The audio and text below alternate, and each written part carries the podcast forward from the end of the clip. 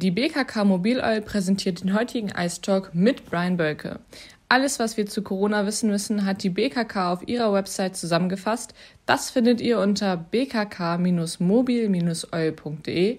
Und jetzt viel Spaß mit dem Ice Talk. Hallo, ich bin Brian Bölke, Verteidiger der Cocktails Hamburg und ihr hört Halberton Radio. Ich habe Brian Bölke bei mir. Hi Brian. Hallo. Wie geht's dir? Äh, soweit ganz gut, ein bisschen frustriert vom letzten Spiel, aber das passt. Sehr gut. Mit der Corona-Situation kommst du soweit ganz gut zurecht? Genau, man arrangiert sich mit der Situation. Am Anfang ein bisschen Ungewissheit immer in der Woche, was die Planung angeht, mhm. aber im Laufe der Zeit äh, hat man sich damit abgefunden und man macht das Beste draus. Zum Thema Planung, du bist ja ein bisschen später zu uns gekommen in der Saison. Äh, wie bist du da reingekommen in diesen unbeständigen Spielplan? Mal spielen wir, mal spielen wir nicht. Ja, am Anfang ein bisschen schwerer durch eben halt dieses, mal spielt man, mal nicht, mal ein anderer Gegner. Mhm. Aber wie gesagt, das ist die Situation, damit muss man sich abfinden und das einfach abhacken und einfach Eishockey spielen.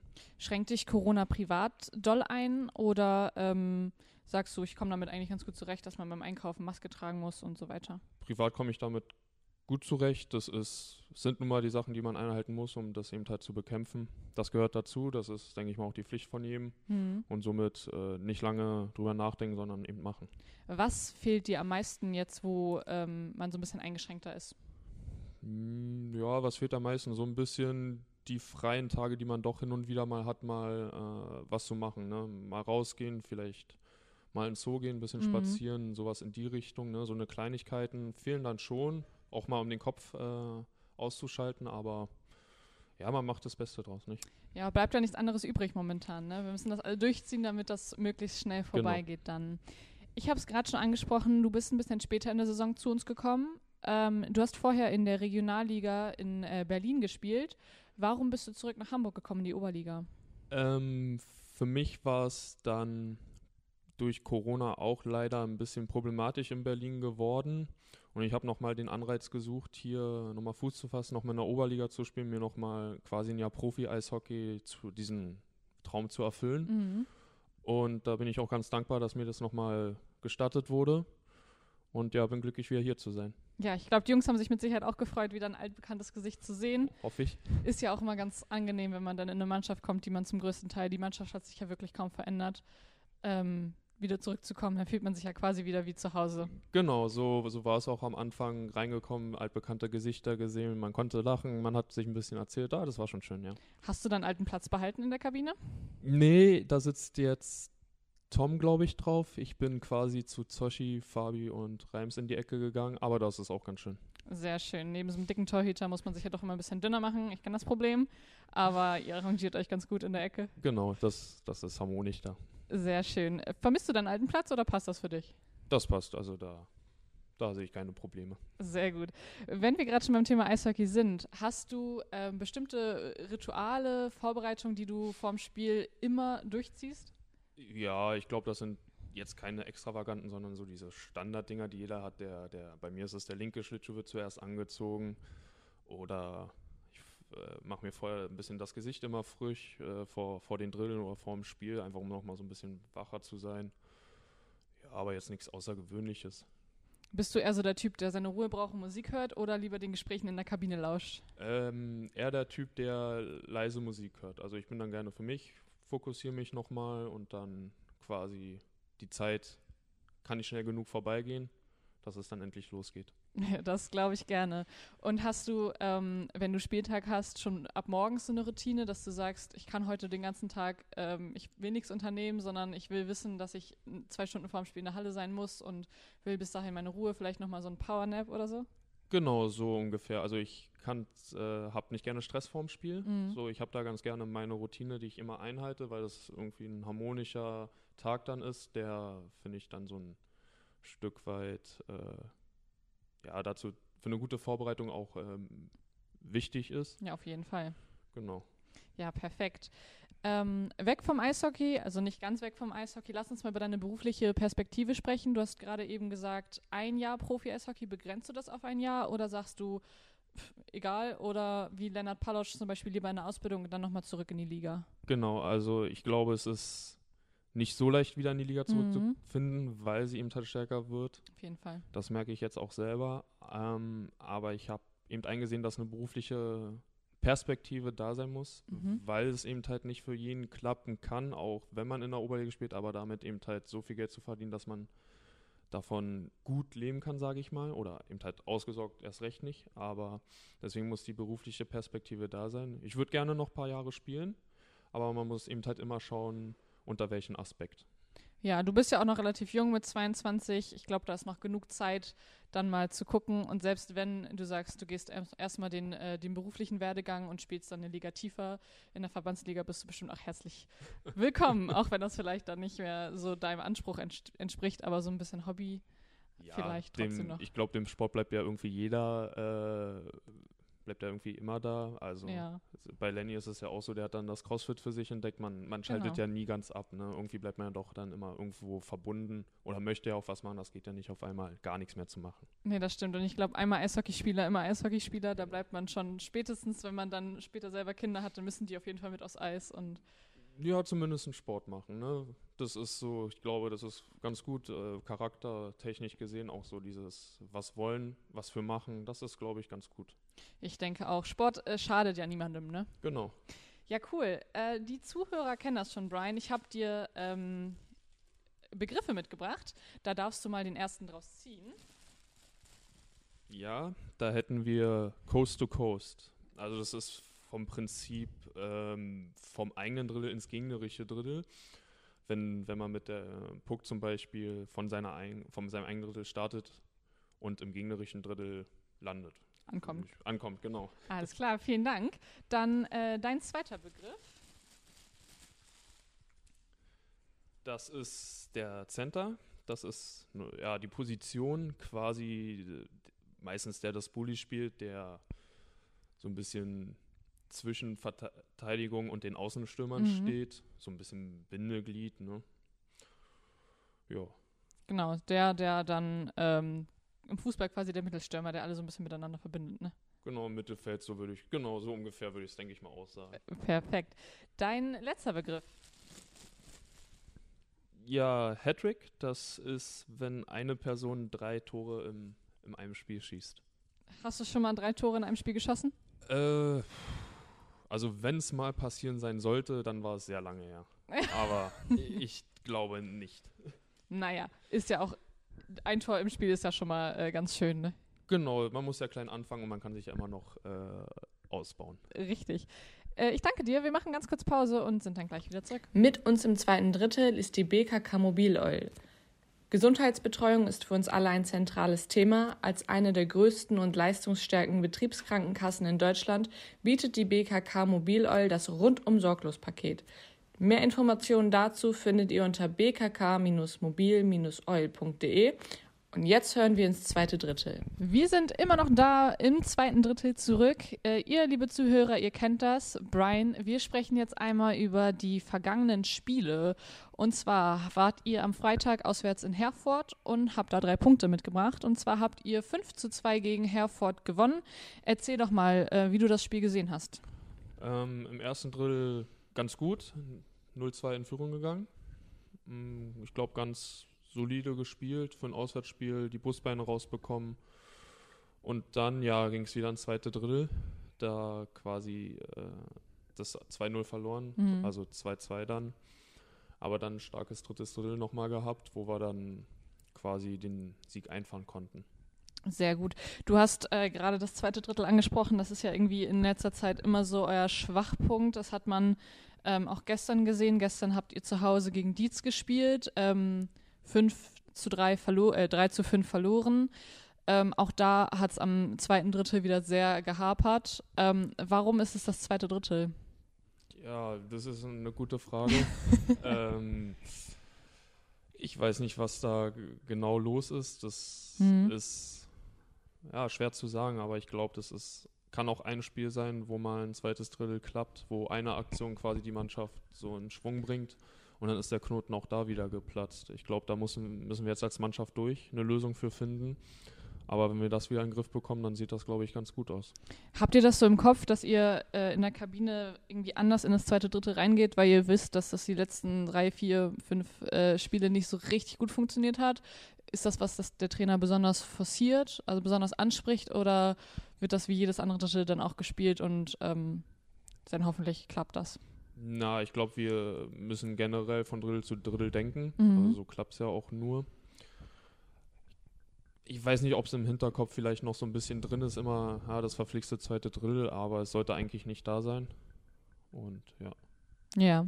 Ähm, ich habe gestern äh, gerade ja schon mal angesprochen, ähm, 3 zu 5 verloren. Ihr habt ja erst geführt, äh, wenn ich das richtig erinnern habe. Genau, 2-0. Genau, 2-0 geführt und ähm, dann das zweite Drittel ein bisschen aus der Hand gegeben. Ähm, dann seid ihr 3-3 aus dem zweiten Drittel rausgegangen und dann kam das dritte Drittel. Das war gestern sehr aufregend. Ähm, bisschen viel los mit Strafen und so weiter. Ähm, woran lag das? Also war das allgemein sehr aufbrausend? Die zwei das erste Mal hier in Hamburg. Wie hast du das gesehen? Ähm, ja, also viele Strafzeiten genommen, Mhm. dadurch so ein bisschen den Faden verloren und das hat sich dann auch so im dritten Drittel fortgesetzt, dass wir nicht mehr in unser Spiel zurückgefunden haben. Äh, Dietz hat es auch sehr gut gemacht, muss man gestehen. Die haben ihre Chancen dann genutzt, sind dann 3-4 in Führung gegangen, ähm, standen dann hinten sehr gut, haben nicht mehr viel zugelassen. Und dann haben sie eben halt auch noch das zweite gemacht und wir sind dann quasi gegen eine Mauer gelaufen. Mhm. Ähm, ist das, also Dietz ist ja genauso wie Herford ein Aufsteiger. Ähm, die Liga ist zwar sehr, sehr dicht beieinander, hast du im ersten Drittel gerade schon gesagt, dass ähm, von der Leistung her die alle sehr dicht bei, bei, beisammen sind. Die beiden sind jetzt Aufsteiger, genauso wie Hamm. Ähm, gehst du da anders, also du persönlich anders ins Spiel, dass du sagst, ach komm, wird doch easy, oder sagst du, nee, ist genauso ein Gegner wie meinetwegen die Hannover Scorpions? Es ist genauso ein Gegner wie jeder andere. Sie haben es gestern bewiesen, sie haben uns geschlagen. Auf jeden Fall. Äh, man sollte die auf gar keinen Fall unterschätzen oder da äh, äh, nicht respektvoll mit dem umgehen, Mhm. weil die können alle Eishockey spielen und wenn die die Chance sehen oder haben, dann nutzen sie die auch. Lass uns mal ganz kurz, bevor wir über die kommenden Spiele reden, über Spray TV sprechen, so ein bisschen. Ähm, du warst zum Glück ja diese Saison äh, immer bisher dabei. Ähm, guckt ihr irgendwie auch mal Spray TV-Spiele, wenn ihr kein Spiel habt? Oder ähm, bekommt ihr das irgendwie mit, was da bei Spray TV so gemacht wird? Oder wie stehst du im Allgemeinen dazu? Also Spray TV im Allgemeinen finde ich äh, sehr gut, ist natürlich ein Fortschritt für die Liga. Zum einen, dass man eben halt äh, die Liga auch nach außen hin vertreten kann, ne? so ein Mhm. bisschen Öffentlichkeit, jeder kann jedes Spiel gucken. Schon eine schöne Plattform dafür. Äh, ich selber gucke es eher weniger, meistens haben wir selber Spiele, besonders in der das- letzten Zeit. Das stimmt. Aber äh, zum Beispiel meine Eltern gucken ja aus Berlin immer mit und die haben sich bis jetzt noch nicht beschwert drüber. Ja, für die ist das natürlich eine super Sache, dadurch, dass sie ja momentan sowieso nicht herkommen können und für ein Spiel der Weg aus Berlin noch ein bisschen sehr weit ist. Und nicht dürfen. Ja, gut, natürlich aktuell. Ähm, aber für die ist das ja natürlich eine sehr gute äh, Sache. Bekommst du denn von zu Hause auch mal gesagt, so Mensch, was hast du denn da ver veranstaltet oder gut gespielt oder so, wenn sie sich das angucken? Ähm, ja, hin und wieder, wir reden drüber. Mhm. Aber im Großen und Ganzen, so wie es eigentlich immer war, sie stehen da hinter mir, selbst wenn es mal ein nicht so gutes Spiel war oder ein gutes Spiel, man steht dahinter, man redet kurz drüber, aber das war es auch in dem Sinne, das ist meine Arbeit. Sie versuchen mich da äh, zu unterstützen, aber da wird jetzt nicht gesagt, Mensch, was machst du denn da äh, oder sonstiges, aber das ist äh, ein sehr lockeres Verhältnis, sage ich mal. Zum Glück. Kommst du aus einer Eishockey-Familie? Also haben deine Eltern was damit am Hut gehabt? Ähm, gespielt selber nicht, Ja. zugeschaut damals bei den Eisbären, Mhm. aber so gesehen keine Eishockey-Familie. Und dann hat dein Vater dich einfach irgendwann aufs Eis geschubst und Die gesagt: Oma. Die, o die Oma. Die Oma-Tatsache, genau. Wir hatten einen Bekannten, der war Trainer und Mhm. äh, da wurde ich eben halt äh, mal mit, genau, quasi aufs Eis geschubst. Ah, sehr schön und dann dabei geblieben. Hat sich auf jeden Fall gelohnt. Genau. Sehr gut, dann lass uns mal auf die kommenden Spiele gucken. Ähm, und zwar haben wir jetzt morgen tatsächlich, also für die Zuhörer, wir haben jetzt gerade Montag genau. und äh, morgen ist dann Dienstag, da kommen die Hannover Scorpions zu uns, aktuell Tabellenführer. Das letzte Spiel ähm, lief nicht so gut für euch, äh, 7-1 äh, verloren in äh, Hannover in Meldorf bei den Scorpions. Was erwartest du von dem Spiel? Ähm, was ich erwarte, also Hannover wird kommen. Die wollen, die wollen ihre Führung aufbauen. Ja. Wir müssen eine Reaktion zeigen gegen, aus dem letzten Spiel gegen Dietz. Wir brauchen uns aber auch nicht verstecken. Definitiv nicht. Wir haben genug Qualität im Kader, ähm, dass wir das Spiel auch gewinnen können und so müssen wir an die Sache rangehen. Stellst du dich auf äh, einen Gegner, der weiter oben in der Tabelle steht, wo man weiß, ähm, da ist auf jeden Fall Bums hinter, äh, ein bisschen anders ein? Oder sagst du, jeder Gegner, also es ist gerade eben schon, ähm, hatten wir das gerade schon kurz, jeder Gegner ist für dich gleich oder bleibt das schon ein bisschen im Hinterkopf, dass die mit ein bisschen mehr Bums daran gehen? Jeder Gegner sollte gleich sein. Also man sollte immer sein Bestes geben auf dem Eis, man sollte sein Spiel einfach spielen und dann, ja. Ach, alles klar.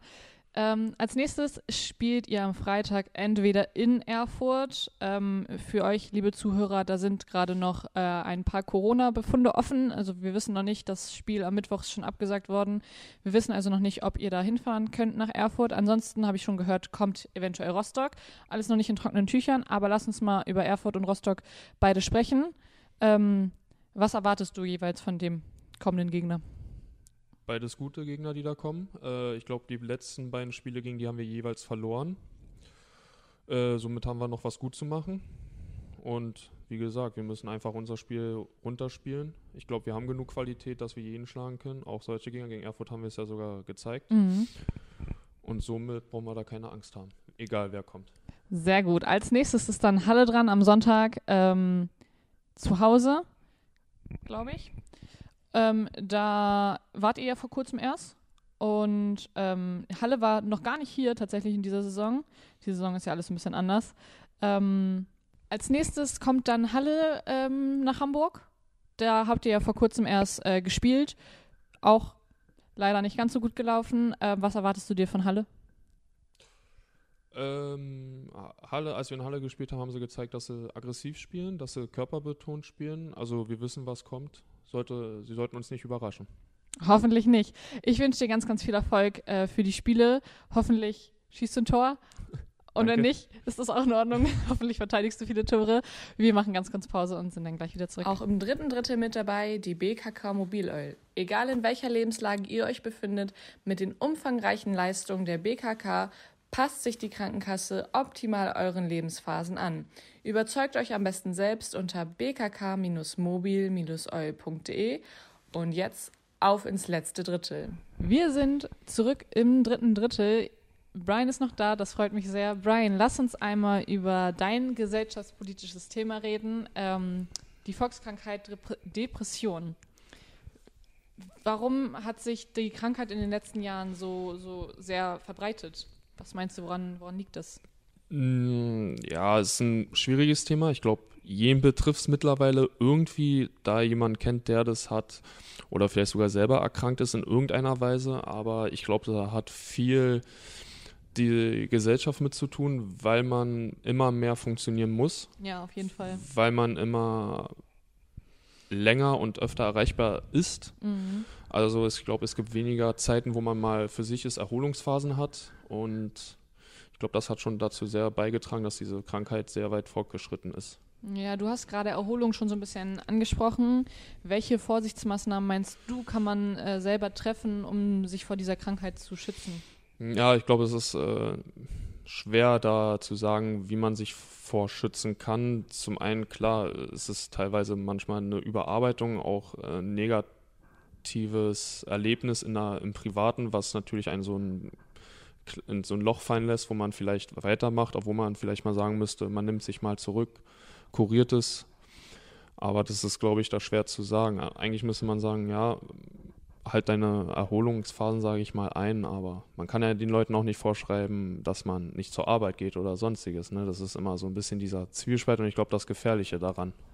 Glaubst du, das liegt ähm, an der Arbeit oder kann es auch daran liegen, dass die Leute vielleicht sich privat ein bisschen zu viel Stress machen oder den Tag sich zu voll packen und ähm, dann sagen, ich muss das schaffen und ich muss das noch schaffen?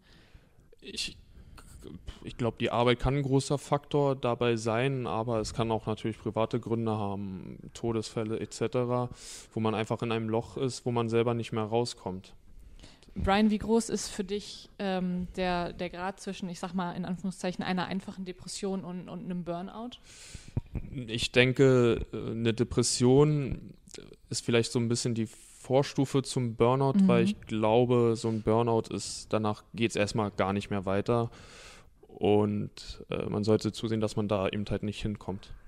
Es gibt ja mittlerweile schon ähm, zum Glück sehr, sehr viele Möglichkeiten, dagegen anzugehen. Es gibt ähm, super Therapeuten, mit denen man darüber sprechen kann. Es gibt ähm, Situationen, in der man sich mit der Familie selber auch helfen kann. Ähm, das heißt ja Hilfe zur Selbsthilfe quasi, ne? also dass man versucht, sich selber so ein bisschen zu heilen, dadurch, dass man sich zurücknimmt und alles Mögliche. Ähm, wird aber die Krankheit deiner Meinung nach ähm, zu sehr belächelt in der Gesellschaft?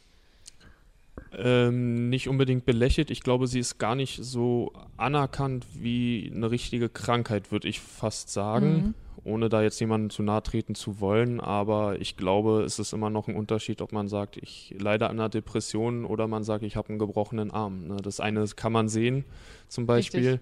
und das andere, das ist äh, auch sehr viel, ich sag mal, Menschen, also Gefühl, Gefühl für seine Mitmenschen. Mhm. Ja, du hast es gerade gesagt, äh, einen gebrochenen Arm kann man, kann man erkennen und eine Depression erkennt man nicht direkt.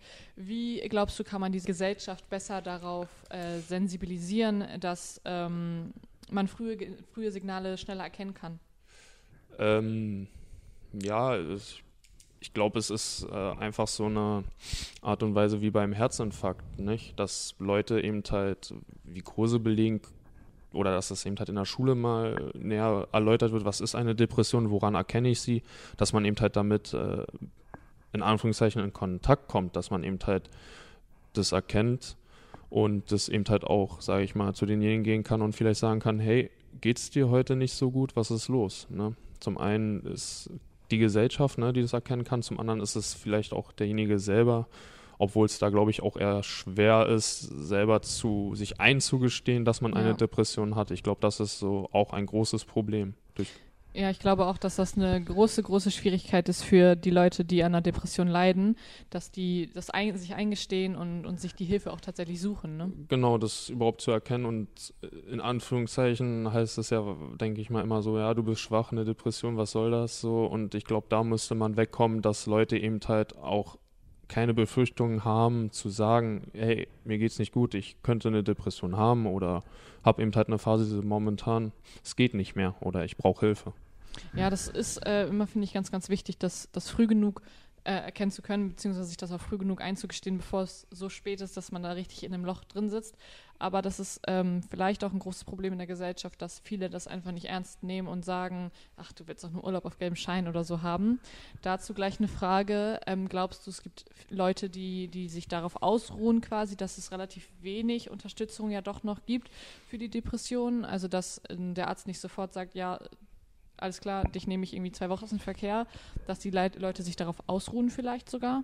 Mm, ja, ich würde jetzt nicht sagen ausruhen. Ich glaube, das Problem ist eben halt, dass man nicht sagen kann, wer hat eine Depression mhm. oder wie du es jetzt so ein bisschen anspielst, ne, wer mogelt sich die so hin, weil er vielleicht nicht Lust auf Arbeiten hat. Ich glaube, das ist das Problem, dass man das eben halt nicht von außen sehen kann. Man kann, man weiß nicht wieder, wie es in den anderen aussieht, aber ich glaube, das Problem ist auch, dass äh, die Leute sich das selber nicht wirklich immer eingestehen wollen. Die machen weiter und weiter und am Ende, bis es vielleicht nicht mehr weitergeht. Nicht? Mhm. Hast du noch abschließend was ähm, zum, dem, zum Thema Depression zu sagen? Ähm, achtet auf eure Mitmenschen, fragt sie öfters mal, wie es ihnen geht. Auf jeden Fall.